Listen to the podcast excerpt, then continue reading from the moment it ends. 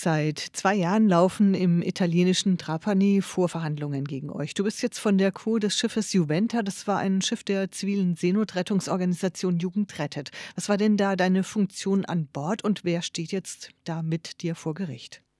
Meine Funktion an Bord war die des Einsatzleiters.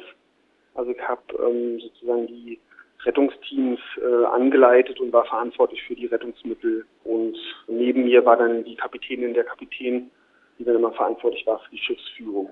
So war ein bisschen so die Arbeitsteilung. Und mit mir zusammen sind äh, drei meiner Kolleginnen mit angeklagt und zwei davon, äh, der Darius und der Uli, waren Kapitäne und Katrin war Einsatzleiterin, so wie ich. Bei diesem Verfahren, über das wir jetzt hier sprechen, da dreht sich ja um zwei Rettungseinsätze. Also das eine war im September 2016 im libyschen Hoheitsgewässern und im Juni 2017 dann in internationalen Gewässern. Ihr habt dabei 404 Menschen, wenn ich da richtig liege, aus Seenot gerettet. Was sollt ihr denn dabei falsch gemacht haben? Also was wirft euch die Anklage dabei vor? Die Anklage wirft uns vor, dass äh, diese Einsätze, die wir da gemacht haben, im Grunde gar keine Seenotrettungseinsätze waren, sondern dass wir im Voraus uns mit den libyschen Schmugglernetzwerken abgesprochen und so eine Art Übergabe arrangiert hätten, sodass die Leute ähm, von den libyschen Schmugglern zu unserem Schiff gebracht wurden und wir die dann aufgenommen haben und dann, äh, so wie es äh, unsere, unser Modus operandi sozusagen war, äh, dann die Person an andere größere Schiffe übergeben haben, sodass dann die Menschen nach, äh, nach Europa bringen können. Und die Staatsanwaltschaft wirft uns vor, dort eine Art Täuschung begangen zu haben und die Menschen übernommen zu haben, gar nicht in Seenot waren und sie dann mit dem Label der Seenotrettung an andere übergeben zu haben. Und was sagst du zu diesen Anschuldigungen? Wie ist das aus deiner Sicht gelaufen? Ja, da, da kann man jetzt äh, vielfältig darauf antworten. Also die erste äh, klare Aussage ist natürlich, also wir haben, wir standen nie in Kontakt mit äh, libyschen Schmugglernetzwerken, ähm, sondern wir haben in dem Einsatzgebiet patrouilliert. Unsere Art der Operation war eine proaktive Such- und Rettung. Also wir haben nicht gewartet auf den Notruf, sondern haben uns dorthin begeben, wo wir und wo alle, die sich damit auskennen, äh, die Seenotfälle äh, erwarten und haben dort entweder mit Ferngläsern äh, die Boote selber ausfindig gemacht oder, und das war eigentlich die, die Großzahl der, der Einsätze, die wir hatten, äh, dass uns die Koordinaten dieser Seenotfälle von der ähm, italienischen Seenotleitstelle übermittelt wurden und dann wieder hingefahren. Somit ähm, kann da von einer Übergabe nicht die Rede sein. Und ähm, ich glaube, dahinter steht auch so ein Narrativ, äh, dass diese Menschen, die da unterwegs sind und diese gefährliche Überfahrt machen müssen, dass die gar nicht in Seenot sind, sondern dass denen es eigentlich ganz gut geht und dass die da, wie Salvini äh, mal gesagt hat, eher auf so einer Art touristischen Überfahrt sind. Und ist natürlich also euphemistisch bis menschenverachtend, äh, diese Situation so darzustellen. Wie kamen überhaupt die italienischen Behörden darauf? Also das wurde ja jahrelang gegen euch ermittelt. In welcher Art? Man muss sagen, dass auf der einen Seite eine, äh, so ein politischer Wille und ein politischer Diskurs äh, zugenommen hatte, der alle NGOs in, ins Fadenkreuz von Ermittlungen und von äh, politischer Propaganda rückte. Das hat sich so verändert im, von Sommer 2016, als wir unsere Mission begannen, bis dann in den Winter, in den, ins Frühjahr hinein, äh, das sozusagen immer weiter zugenommen hat. Das wäre so die große äh, Erklärung, warum wir überhaupt so im Fokus standen. Und bei uns ganz speziell gibt es da eine, eine lange, komplexe Geschichte von Denunziationen, muss man es nennen. Also es gab Mitarbeiter einer Sicherheitsfirma, die auf einem anderen Schiff tätig waren. Und die haben von sich aus Berichte über uns, über unsere Operationen verfasst und die dann an den italienischen Geheimdienst geschickt und auch an den Legerchef Salvini und an Di Maio, der damals der Chef der Fünf-Sterne-Bewegung war. Und so fingen eigentlich alles an. Und dann hat die italienische Staatsanwaltschaft angefangen zu ermitteln und hat unter anderem äh, unser Schiff verwandt, hat unsere Telefone verwandt ähm, und hat somit über viele Monate sehr viel Material gesammelt. Und damit setzen wir uns jetzt gerade auseinander. Ihr sprecht ja jetzt vom größten, teuersten und komplexesten Gerichtsverfahren gegen Aktivistinnen der zivilen Seenotrettung. Von welchen Dimensionen sprechen wir denn da?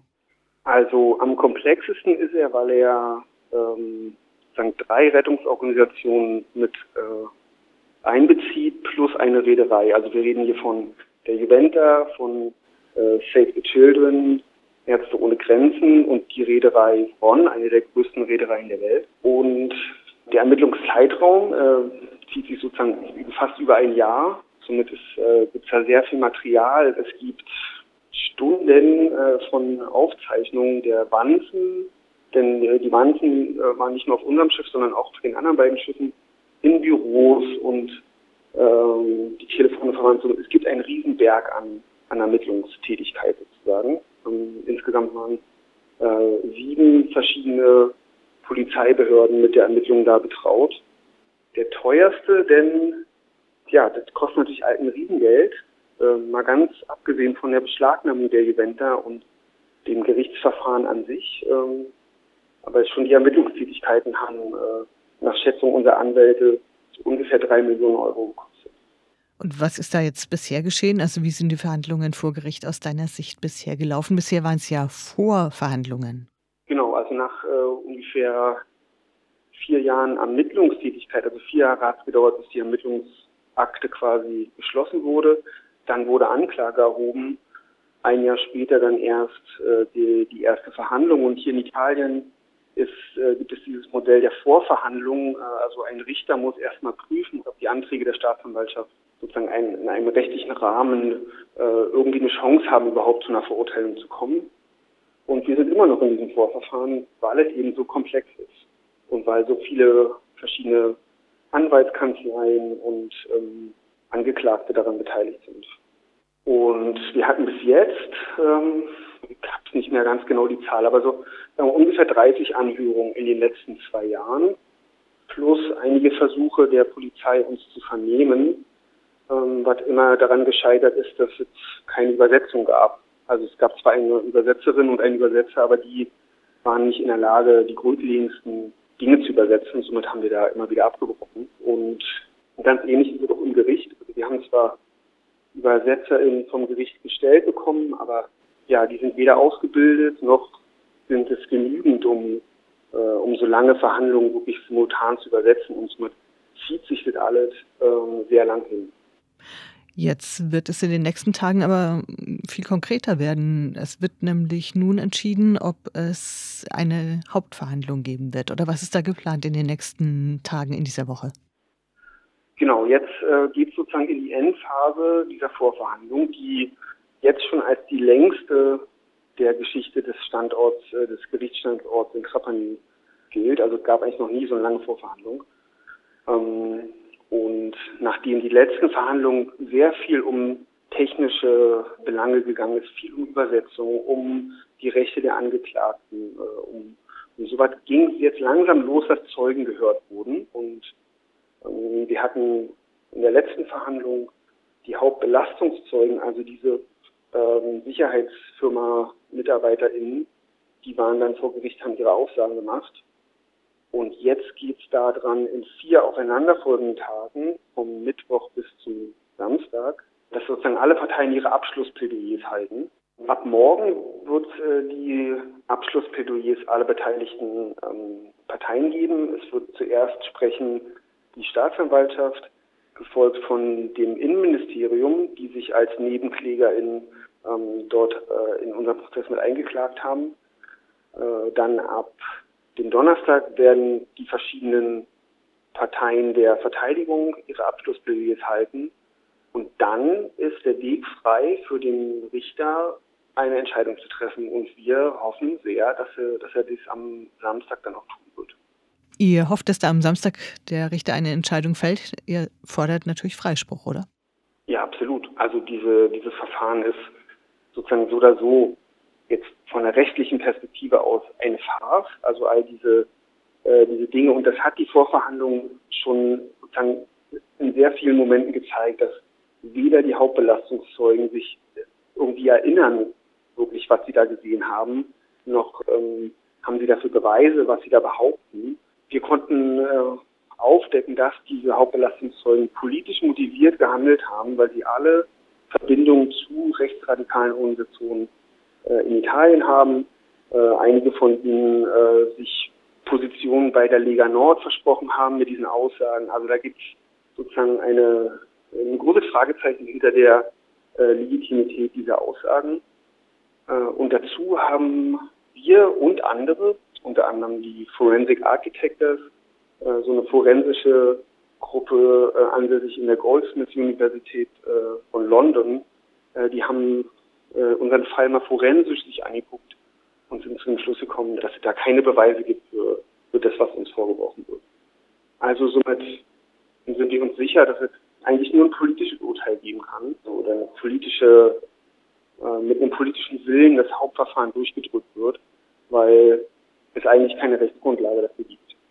Ja, am Samstag wird eine Entscheidung fallen, welche Auswirkungen hat euer Verfahren aber jetzt schon für die Such- und Rettungsaktionen im Mittelmeer und auch für die Menschen, die versuchen, übers Mittelmeer zu fliehen? Vor allem hat es Auswirkungen für die Menschen, die übers Mittelmeer fliehen müssen. Denn die Juventa wurde beschlagnahmt, also aus dem aktiven Such- und Rettungseinsatz äh, rausgenommen. Und somit fehlte dieses Schiff ganz, äh, ganz klar in der Zeit, wo sozusagen seit Beschlagnahme sind äh, ca. 10.000 Menschen ähm, ertrunken, also von denen wir wissen, die Dunkelziffer ist natürlich viel höher. Und es wurden noch viel, viel mehr äh, von der sogenannten libyschen Küstenwache wieder zurück nach Libyen verschleppt. Und da hätten wir natürlich vor Ort sein können, da hätten wir äh, Menschen retten und äh, in einen sicheren Hafen bringen können. Das ist die größte Auswirkung.